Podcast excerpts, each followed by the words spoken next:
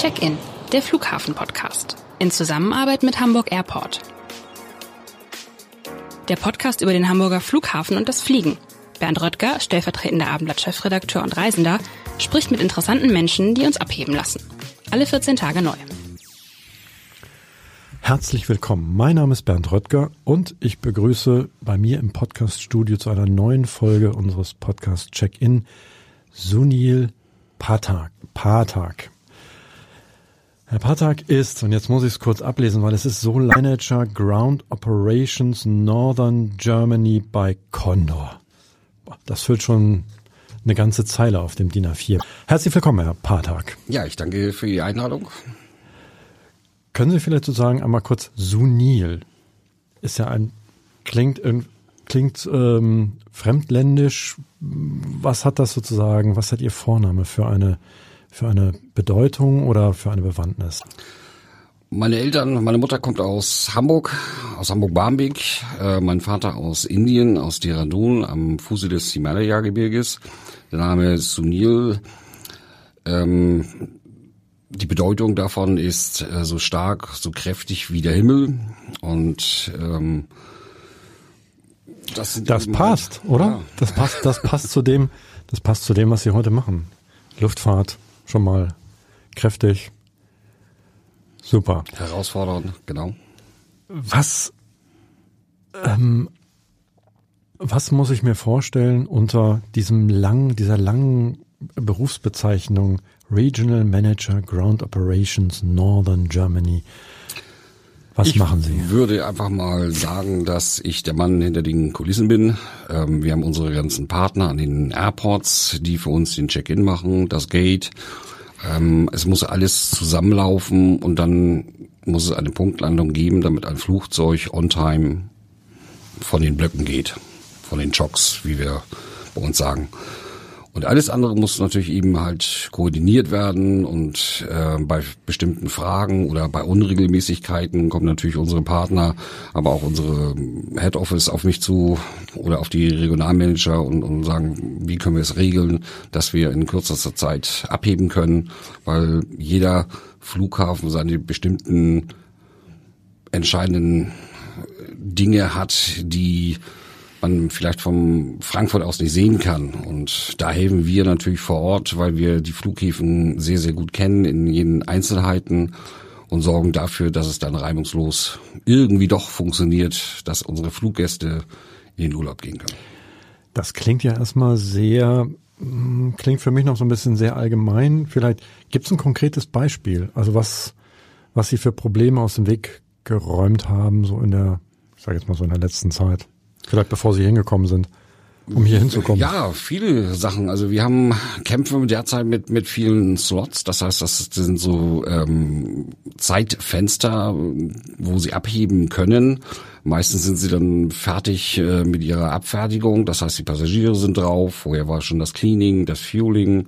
Äh, die Koffer sind eingeladen, die Türen sind zu und plötzlich gibt es einen Slot. Und äh, durch die Pandemie gab es eben halt in den letzten Jahren äh, bei der Ausbildung der Fluglotsen ein, ein Stau, weil die nur ausgebildet werden können, wenn natürlich ein Live-Betrieb stattfindet. So in den letzten Jahren ist nicht viel statt oder hat nicht viel stattgefunden und das war natürlich das Problem. Und jetzt interessanter Aspekt, ja, muss natürlich nachgeholt werden und da fehlen natürlich äh, überall natürlich die Leute. Und das macht die Situation schwierig. Und wir haben Flughäfen, die 24-7 offen sind. Wir haben aber auch Flughäfen, die irgendwann vielleicht gegen 20 Uhr oder wie in Hamburg um 23 praktisch mhm. schließen. Und das müssen sie dann schon irgendwie managen, dass die Flugzeuge entsprechend wieder auch zurückkommen. Und dann müssen wir uns natürlich am Boden bewegen, und nur zusammen in einem Team kann man es äh, schaffen. Also alles, was unter den Wings, also an, unter den Flügeln ist, dafür bin ich zuständig. Kapitän oder Cockpit und Kabine eben halt above the wings und wir sorgen dafür, dass unten am Boden möglichst alles schnell auf dem Punkt fertig ist, damit sie abheben kann. Da sind Sie dann im Zweifel im Austausch mit allen möglichen Gewerken ja. am Flughafen. Also Sie haben es gerade gesagt, Fueling, also tanken, sauber machen, vielleicht im, den Tower oder, oder den, den Gepäckabteilungen quasi, also dann all, all das muss sozusagen organisiert werden, so dass und Sie haben sozusagen den Zeitslot immer im Nacken die, äh, ähm, und wissen, wann, wann, bis wann das alles fertig sein, sein die muss. Die Zeit ist natürlich der große Punkt, ähm, dass alle Gewerke natürlich zusammen das erreichen.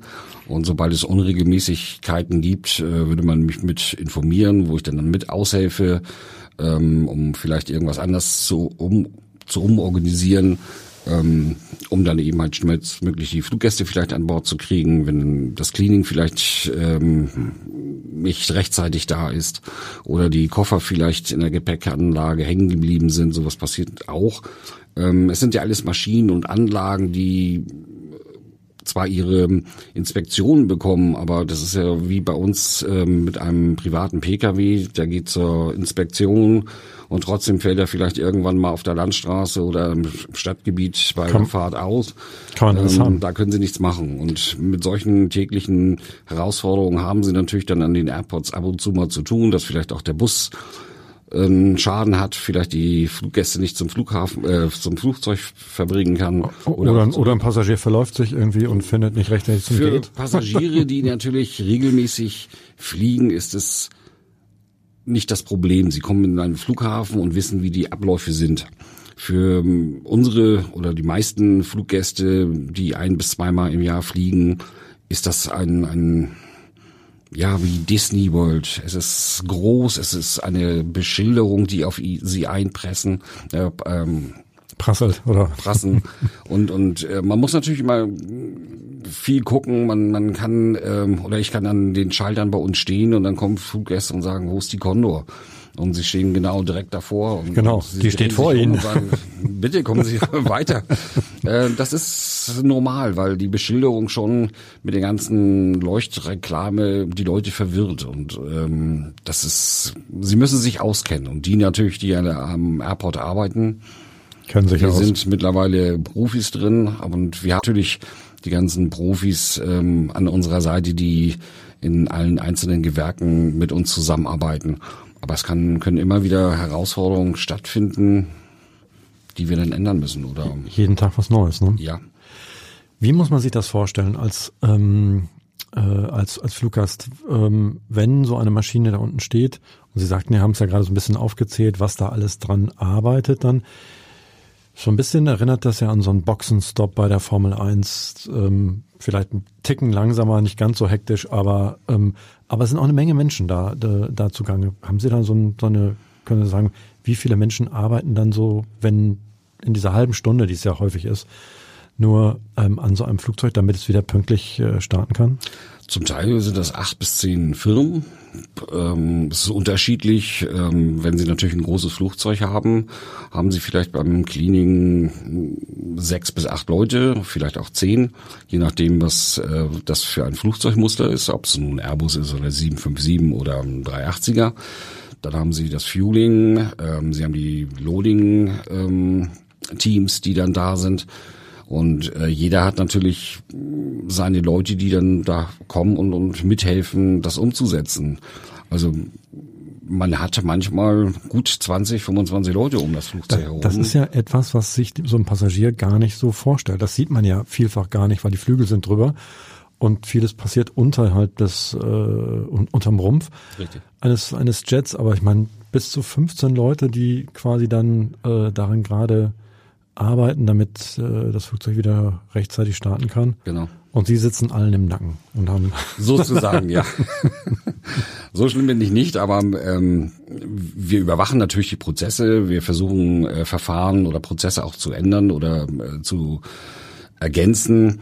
Und ähm, wenn uns irgendwas einfällt, wie wir Sachen verbessern können, weil es einfach leichter ist von der Zeit her, äh, weil jede Sekunde zählt. Ähm, wenn Sie paar Sekunden bei jedem bei jeder Firma haben, die eine Verzögerung ausgibt, mhm. äh, dann am Ende des ähm, der Abfertigung haben sie dann irgendwann zwei, drei Minuten, die ihnen fehlen und die Tür nicht zu ist. Und, und wir müssen natürlich zusehen, dass alle Türen schnellstmöglich zu sind, aber natürlich alles unter dem Safety-Aspekt, äh, dass alles sicher abläuft. Also dass der Rumpf des Flugzeuges nicht beschädigt wird, wenn Fahrzeuge ranfahren, wenn ähm, Gepäckladebänder an die Holes kommen, also an die Türen, wo das Gepäck hinkommt. Ähm, das muss ja alles mit bedacht werden. Also schnell, aber vor, immer vorsichtig. Richtig. Immer, immer, immer mit, mit Bedacht. Weil wir haben alle nichts davon, wenn das Flugzeug nicht fliegt. Absolut nicht. Das verzögert dann noch mehr. Ne? Und ähm, wie muss man sich das vorstellen, wenn Sie, sind Sie bei jedem Start und bei jeder Landung dann quasi mit, mit vor Ort und, und beaufsichtigen das oder gibt's da gibt's doch sicherlich auch andere Termine. Da ich ja mehrere Flughäfen habe, können Sie nicht überall dabei sein. Wir haben natürlich unsere ähm, Partner, die vor Ort sind. Wir haben einen Ramp-Agent, der praktisch für die rechte Hand von uns genau. ähm, ist, der dann alle Gewerke überwacht, unterstützt, wenn irgendwas nicht kommt, dass er sofort telefoniert ähm, und in bestimmten Fällen, ja, ist man natürlich vor Ort. Ich habe mein Büro auch ähm, vorfeldseitig, aber wenn in Hannover irgendwas ist, bin ich auch nicht immer da oder jeden Tag am Wochenende.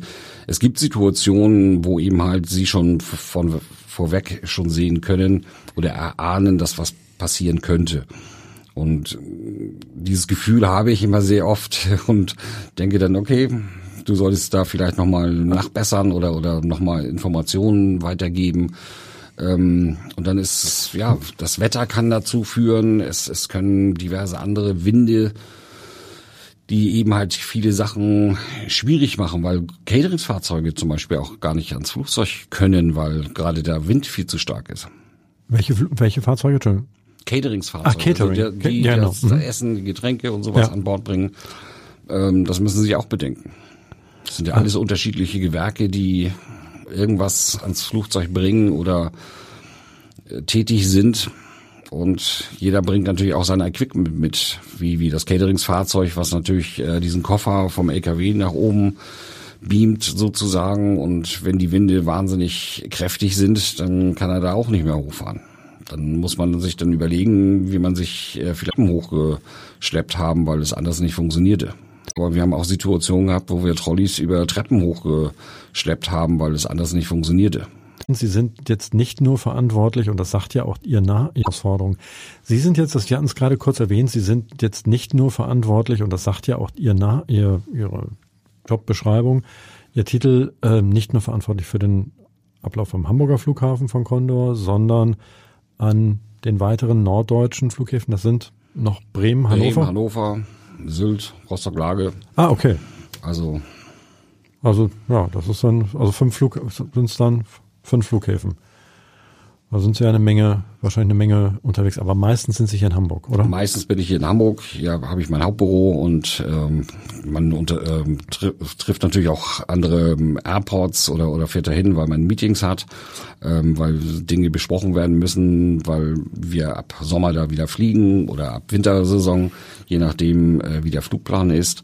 Und dann müssen sie eben halt gewisse Dinge schon vorweg fertig machen, damit es dann reibungslos funktionieren kann. Ja, oder es ändert sich auch mal, es wird was umgebaut, es wird, ändert sich irgendwas, dann Richtig. sind sie wahrscheinlich ebenso gefragt. Seit wann sind Sie am Flughafen? Gleich nach meiner Lehre eigentlich schon, 87. ähm, drei Monate als Buchhalter bei einer äh, Flugzeugersatzteilfirma. Ähm, war ein wenig langweilig, wenn ich das so bezeichnen darf. Ähm, ich brauche Action. Ich ähm, mag nicht acht, zehn Stunden jetzt am Schreibtisch sitzen. Da hatten Sie aber dann den falschen Beruf gewählt als Da habe ich Buchhalter, ne? komplett, ja, meine Eltern kommen äh, beide aus dem Beruf ähm, und meinten, das wäre bestimmt gut. Und als ich dann fertig war, nach den drei Monaten, habe ich gesagt, nein, ich muss komplett was anderes machen. Ich muss Action haben. Es muss was mit Menschen sein. Und ich liebe Menschen, die und gerade auch die verschiedenen Kulturen, die es auf der Welt gibt. Wir sprechen zwar alle eine Sprache, Englisch meist am Airport, aber trotzdem jeder ähm, spricht es anders aus, das Wort vielleicht. Ähm, und das macht irgendwie die Geschichte spannend, herausfordernd und es macht einfach Spaß, Naja, Leute kennenzulernen. Fremde Kulturen sind ja sowieso, sind ja sowieso spannend und dann, denen begegnen sie natürlich im Grunde genommen am, am Flughafen nicht nur durch die Gäste wahrscheinlich, sondern es ist ja auch, äh, auch quasi im, im, in den Teams sind es so. In so den bunt, Teams, wir, wir können auch, auch bei den Crews das haben. Und sie sind eben halt äh, als Regionalmanager für diese ganzen Verfahren, Prozesse zuständig. Das heißt auch für unsere Crews. Wir müssen äh, den Crews mitteilen, wo sind die Crewräume, wie kommen sie zum Beispiel ans Flugzeug, äh, wo sind die Personalkontrollen, wo sie durchgehen können. Ähm, das muss ja alles vorher ähm, bearbeitet sein, zur Verfügung gestellt werden, in Briefingpakets, äh, damit die Crews wissen, was los ist. Wo bekommen sie die Flugunterlagen, welche Telefonnummern sind vielleicht entscheidend. Ähm, welchen Bus muss ich nehmen, wenn ich von, von einem Drittland komme, also nicht aus der Europäischen Union. Dann müssen die praktisch über die rote Linie gehen, um ihre Pässe nochmal, weil sie ja einreisen mhm. in den jeweiligen Flughafen. Ähm, und das muss natürlich alles vorher aufgeschrieben werden und, und notiert werden für die, damit die Bescheid wissen. Weil zum Teil kommen sie vielleicht aus München oder aus Frankfurt, haben Hamburg noch nie gesehen, waren vielleicht noch nie in Hamburg und landen da und fliegen erst am nächsten Tag weiter. Und damit die dann wissen, wo sind die Crewhotels zum Beispiel, wie komme ich da hin, das muss alles im Hintergrund, wird das dann eben halt also eigentlich, das, das zeigt nochmal sozusagen so eine zusätzliche Seite ihrer, ihrer Arbeit. Ähm, also es ist halt nicht nur die Organisation und die, die ähm, äh, wenn etwas un, ungewöhnlich läuft, sozusagen bei Start und Landung, sondern da gehört noch eine Menge mehr dazu. Oh ja, oh ja. Ähm, da was man ja, ja, wovon ja, wovon man ja so als, als Passagier eigentlich gar kein Bild hat, was, was, ne? man sieht irgendwie so eine Crew da vorbeilaufen und denkt, okay, die gehen da jeden Tag lang.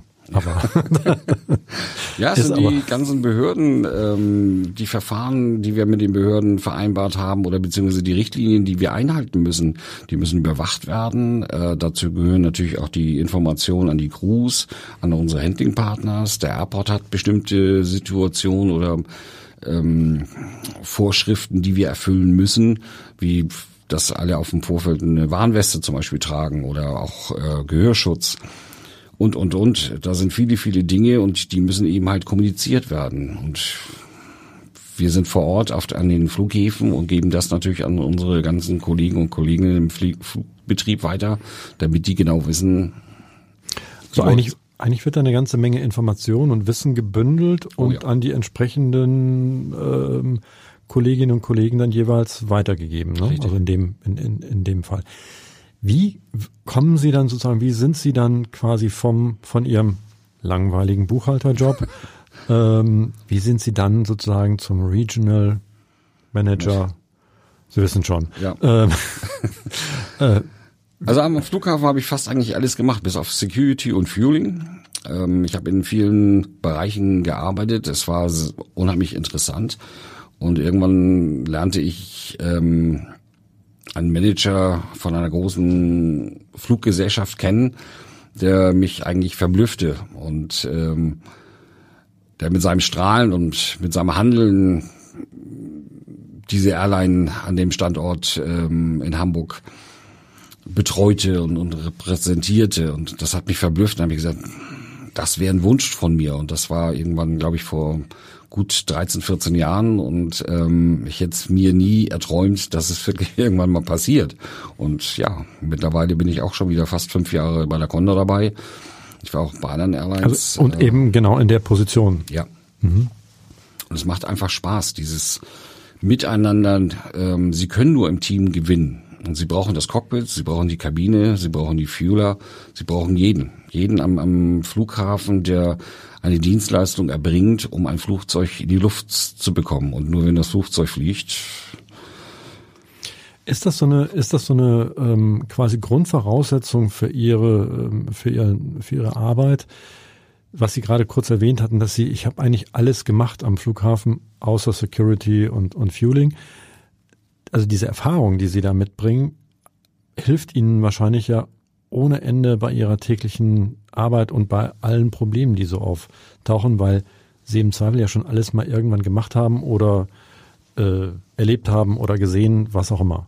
Also es gibt ja den Beruf des, des Kaufmanns am ähm, am Airport für Luftverkehr und ähm, ich bin so eine Art Quereinsteiger, aber ich habe eben halt durch die Erfahrung in den letzten Jahren in den einzelnen Bereichen sehr viel Wissen angeschafft. Ähm, was unheimlich nützt, wo es eng werden könnte, weil wir die Systeme kennen. Äh, viel früher schon, wo es eng werden könnte, weil wir die Systeme kennen. Ähm, ich weiß, wenn, wenn jemand mir sagt, äh, die Koffer sind noch nicht da, dann weiß ich, welche Rufnummer ich anrufen muss oder wo vielleicht die Koffer sein könnten. Die müssen ja nicht unbedingt rausgefahren werden oder dass man es vergessen hat, sondern es kann ja irgendwie vom System hier einfach verschluckt worden sein, irgendwo runtergefallen und da hat vielleicht noch keiner nachgeguckt und, und solche Dinge. Ähm, und das hilft unheimlich, eine Abfertigung zeitgerecht auf die Beine zu stellen. Weil Sie das alle schon mal erlebt haben. Das ja. äh, klingt, klingt sehr, sehr überzeugend. Mitgeteilt. Aber Sie, man hat schon alles gesehen und das habe ich auch vor vielen, vielen Jahren immer mal wieder mitgeteilt. Aber Sie sehen Aschewolke. Gibt immer Pandemie, was Neues. Stromausfälle. Es gibt so viele Dinge, die wir alle noch nicht erlebt haben. Und man ist immer wieder erstaunt und man muss eben halt aus dieser Situation irgendwas herbeizaubern, ähm, um ein Flugzeug wieder auf, auf Strecke zu bekommen. Naja, genau, und dabei hilft aber ja, obwohl es was Neues, äh, dennoch eine gewisse, eine gewisse Erfahrung. Im Vorfeld, ähm, Sie haben mal kurz vorhin Ihren Vornamen äh, erklärt und im Vorfeld haben Sie kurz gesagt, eigentlich nennen mich alle Sunny ja. am, am, am Flughafen.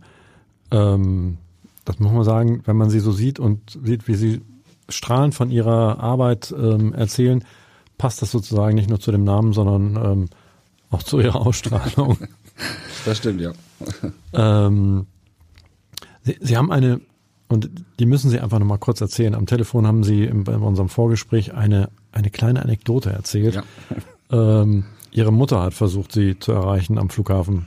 Können Sie es für unsere Hörerinnen und Hörer nochmal Sie hatte ihr Mobiltelefon nicht griffbereit und musste mich dringend ähm, anrufen und äh, hatte aber die Nummer nicht im Kopf und hat dann ähm, beim Airport Hamburg angerufen und der Telefonzentrale und nach Herrn Patak gefragt.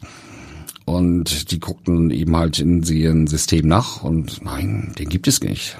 Und, und äh, ich glaube, sie sagte irgendwie, sie hätte gesagt, aber er hat mir doch immer gesagt, dass er am Flughafen arbeitet. Wieso ist er da nicht? Warum kennt man ihn nicht? Und irgendwie kam sie dann und, und sagte, ähm, kann das sein, dass er unter Sunny Ach so, Sunny, ja, ich stelle sie durch, ich stelle sie durch. also gar nicht unter ihrem ihrem richtigen Namen sind sie da, sind sie weniger bekannt. Genau. Ähm, es ist auch wie eine Familie, der Airport. Und gerade der Airport Hamburg, ähm, weil er noch recht klein ist, weil es ist ein Stadtflughafen.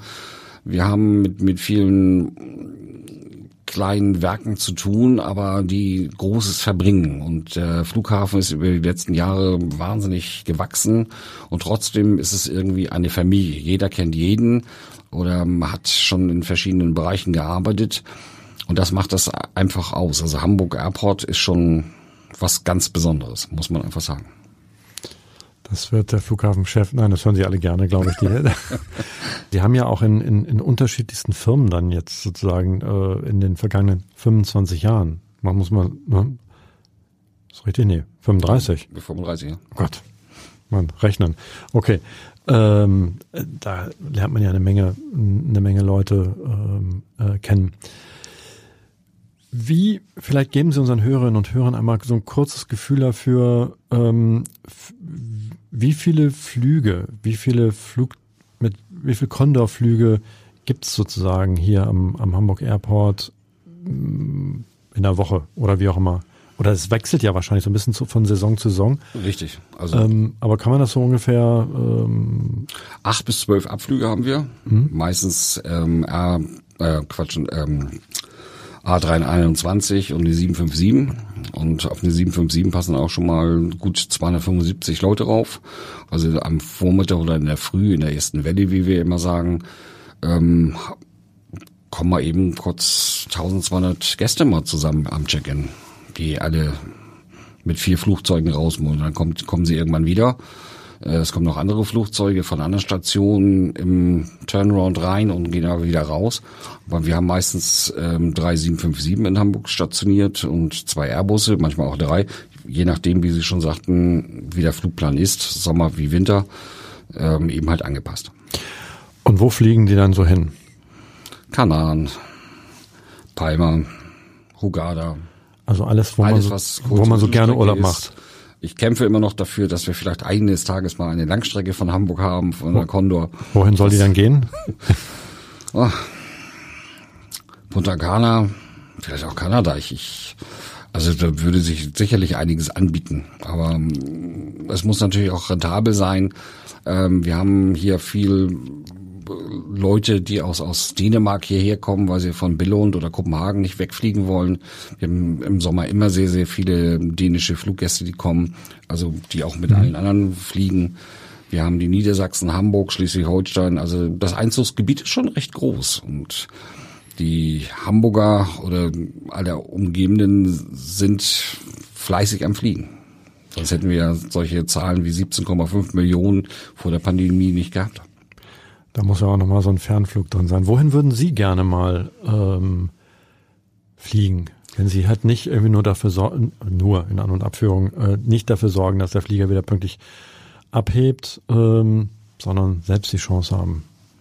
Ich glaube, Brasilien würde mich nochmal sehr interessieren, aber auch äh, Australien. Ich hatte das Glück, ähm, über die Pandemie, ähm, da haben wir ja auch die Hilfsgüter äh, geholt, wie ähm, die Masken, dass ich als Lotmaster ähm, ausgebildet worden bin und mitfliegen durfte. Und wir haben dann auch Flugzeuge gehabt, äh, wo wir dann eben halt in der Kabine die Sitze ausgebaut haben und dort auch Fracht bzw. die Cargo mit eingeladen haben.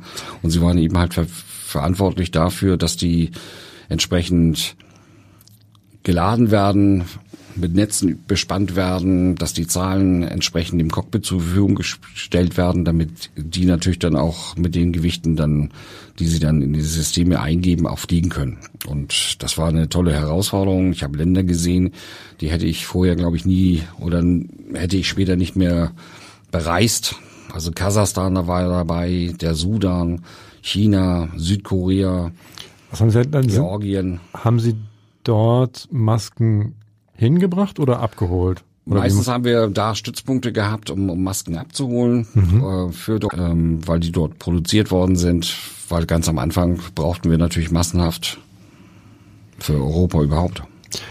Gibt es da vielleicht das eine oder andere, wo Sie sagen, Mensch, da könnte man nochmal hinfahren, oder? Weil die Aufenthalte werden ja nur kurz gewesen sein jeweils, oder? Ja, Kasachstan waren schon ein bisschen länger, da war ich fast drei, vier Wochen. Oh, wow. ähm, Südkorea war auch eine ganze Zeit. Ähm, es sind tolle Menschen, es sind, äh, ja, man, man konnte natürlich nicht zum Teil die St- Städte richtig besuchen, weil eben halt Pandemie Lockdown halt, ne? war und, und jeder in seinen Hotels blieb. Aber man konnte von oben eben halt beim Anflug schon einiges beobachten und, und sehen. Ähm, man hat natürlich sich schon die Zeit schick gemacht mit der Crew aber wir waren natürlich zum Arbeiten da, aber ähm, es hat einfach Spaß gemacht. Also das sind Länder, die wunderschön sind, die die wirklich besuchungswert sind. Auch Kasachstan, also da ist die Zeit so ein bisschen stehen geblieben, erinnerte mich immer so an die James Bond Filme von 1970 sozusagen. Ähm, die Kulissen werden nicht abgebaut, aber man nutzt sie noch. Das klingt irgendwie nach, nach, noch nach großen, großen Plänen und nach tollen Erlebnissen. Ja. Wenn Sie mal so zurückblicken auf Ihre 35 Jahre Flughafen, fünf Jahre jetzt als äh, Regional Manager, was, was, an was für m, besondere, ähm, unvergessliche Erlebnisse, welche kommen Ihnen da in den Kopf? Oder kommt mir eine sp- spontane rein. Ähm, es gab mal einen Gast oder beziehungsweise einen Anruf irgendwann gegen, gegen Abend. Und da hieß es, ähm, da ist ein Fluggast, ähm, der kann nicht richtig sprechen. Ähm, der wäre mit uns geflogen und der hätte sein Gebiss irgendwie verloren. Und da haben wir gesagt, oh, ein bisschen spät. Und sag ich, die Maschine ist ja schon seit 18 Uhr gelandet und mittlerweile haben wir 23 Uhr. Ja, und der hat morgen einen, einen Fernsehauftritt und der braucht das unbedingt.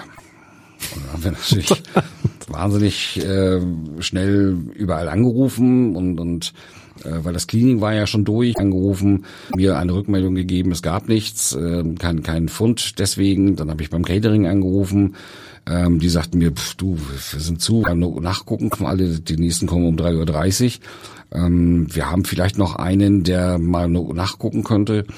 Und tatsächlich in, in den Und irgendwo auf einem Tray, also auf dem Tablett, lag dieses Gebiss. Und ja, ich, ich habe es abgeholt, Treten. konnte wieder packt äh, und dem Gast wieder übergeben und der war völlig begeistert. Und konnte dann im Fernsehen auftreten. Konnte wieder auftreten, ja. Ja, das ist ähm, Ist mit viel, viel passiert. ne? Ja. Aber es sind auch Laptops, es sind Handys, es sind äh, Portemonnaies mit viel, viel Bargeld. Ähm, der Flughafen Hamburg hat auch Hochzeitskleid gefunden. Und man fragt sich dann, wer verliert sowas? Es sind Kinderwagen. wie haben die geheiratet dann?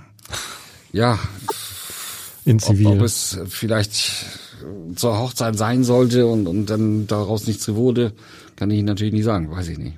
so vielleicht auch dagelassen, weil man sich umentschieden hat. Wer weiß, wer weiß das schon. Wenn Sie nicht am Flughafen arbeiten, was ja wahrscheinlich viel Zeit in Ihrem Leben äh, werden Sie am Flughafen verbringen, was machen Sie dann? Ich fahre gerne Motorrad. Sie fahren Motorrad, da haben wir ein Thema. Ich habe eine Honda Shadow 750 und cruise durch Hamburg oder um, um die Umgebung. Das holt mich wahnsinnig runter. Das ähm, ist einfach Sehr entspannt. großartig. Kann ich sehr gut nachvollziehen. Dann dreimal die Woche mit meinem Bruder, der ist zehn Jahre jünger als ich, äh, auch in leitender Position, auch so ein bisschen sehr gestresst im Job. Aber wir spielen dreimal die Woche, schaffen wir es wirklich, Badminton zu spielen. Wow. Und das schon seit jetzt mittlerweile sechs, sieben Jahren. Sehr intensiv, die drei Male. Es macht unheimlich viel Spaß. Wir lachen sehr viel und das hält uns hoch. Jeder erzählt von seinen schönsten Erfahrungen oder Unregelmäßigkeiten. Aber es, es funktioniert und, und äh, danach haben wir uns ausgepowert und gehen glücklich wieder am Abend nach Hause zu unseren Familien. Das klingt, das klingt in der Tat auch, auch sehr gut. Und Sie haben es kurz irgendwie Rande und Sie kochen gerne. Leidenschaftlich. Mein Vater war ein großer Koch. Ähm, wir haben uns die Jahre, bevor er verstarb vor ähm, vier Jahren, ähm, uns immer so eine Art Battle gegeben. Wir wohnen mit der Familie zusammen. Das heißt, meine Eltern oder meine Mutter hatte ein Haus, ich hatte ein Haus, mein Bruder hat ein Haus, meine Cousine und meine Tante, die Schwester meiner Mutter. Und wir haben dann eben halt Speisen ähm, gezaubert und das den einzelnen Häusern als Probe mitgegeben. Und das hat uns jahrelang ähm, im Wettstreit gehabt, aber natürlich in einem fairen und, und wir haben es genossen und ich arbeite gerne mit indischen Gewürzen. Das ist unheimlich vielfältig. Also eigentlich alles Deutsche, selbst vielleicht Nudeln mit ein wenig indischen Gewürzen macht das schon wieder ganz anders und schmackhaft und ich liebe es. Das ist ja dann so ein bisschen auch, das haben Sie dann von Ihrem Vater. Absolut, ja. So wahrscheinlich hat, gibt er das sozusagen, hat er es an der Stelle Er weit. war ein Organisationstalent, muss man einfach mal sagen. Ähm, er hat für, für eine Bank hier in Hamburg gearbeitet, äh, konnte wahnsinnig gut kochen und ja, also dafür habe ich ihn immer bewundert und ähm, man muss ihn nicht vergessen. Wenn Sie mir hier so gegenüber sitzen, das können jetzt unsere Hörerinnen und Hörer nicht sehen, dann ist es so, Sie sitzen schicken grauen Anzug und haben so einen Umhänger an. Der Fotograf hat vorhin so nett so ein bisschen gewitzelt, sieht ein bisschen aus wie Tiger daran. Ja. Was hat das, und steht da noch äh, Ned Condor drauf, was hat das damit auf sich? Das Was hat das, und dann steht irgendwo, steht da noch äh, Ned Condor drauf, was hat das damit auf sich? Das ist unser neuer Markenauftritt, den wir seit ähm, Anfang des Jahres haben. Seit 2. April ähm, werden unsere Flugzeuge neu bemalt. Das heißt, die sind in den Farben irgendwann am Himmel zu sehen. Wie auch hier in Hamburg hatten wir jetzt gerade vor kurzem wieder welche, die sehr oft hier waren.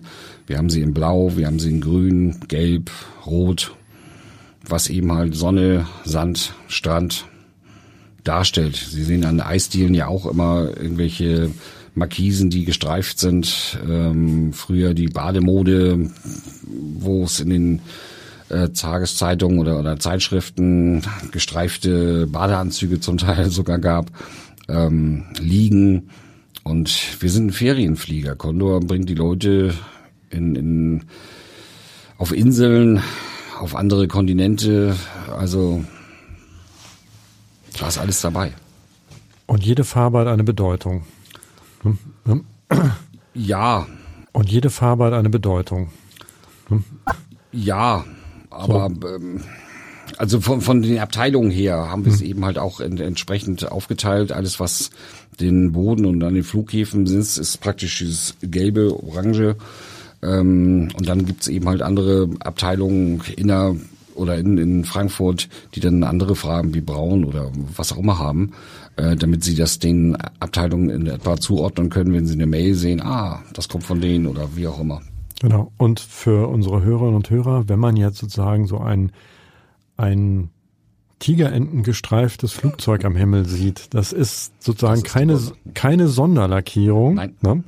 Wie ich fälschlicherweise gedacht hatte oder wie man vielleicht auch denken kann, aber es sieht recht schick aus, sondern es ist sozusagen einfach das neue Design und in unterschiedlichen Farben sind dann die Flugzeuge so ja gestreift, ne? Genau. kann man so Genau. sagen.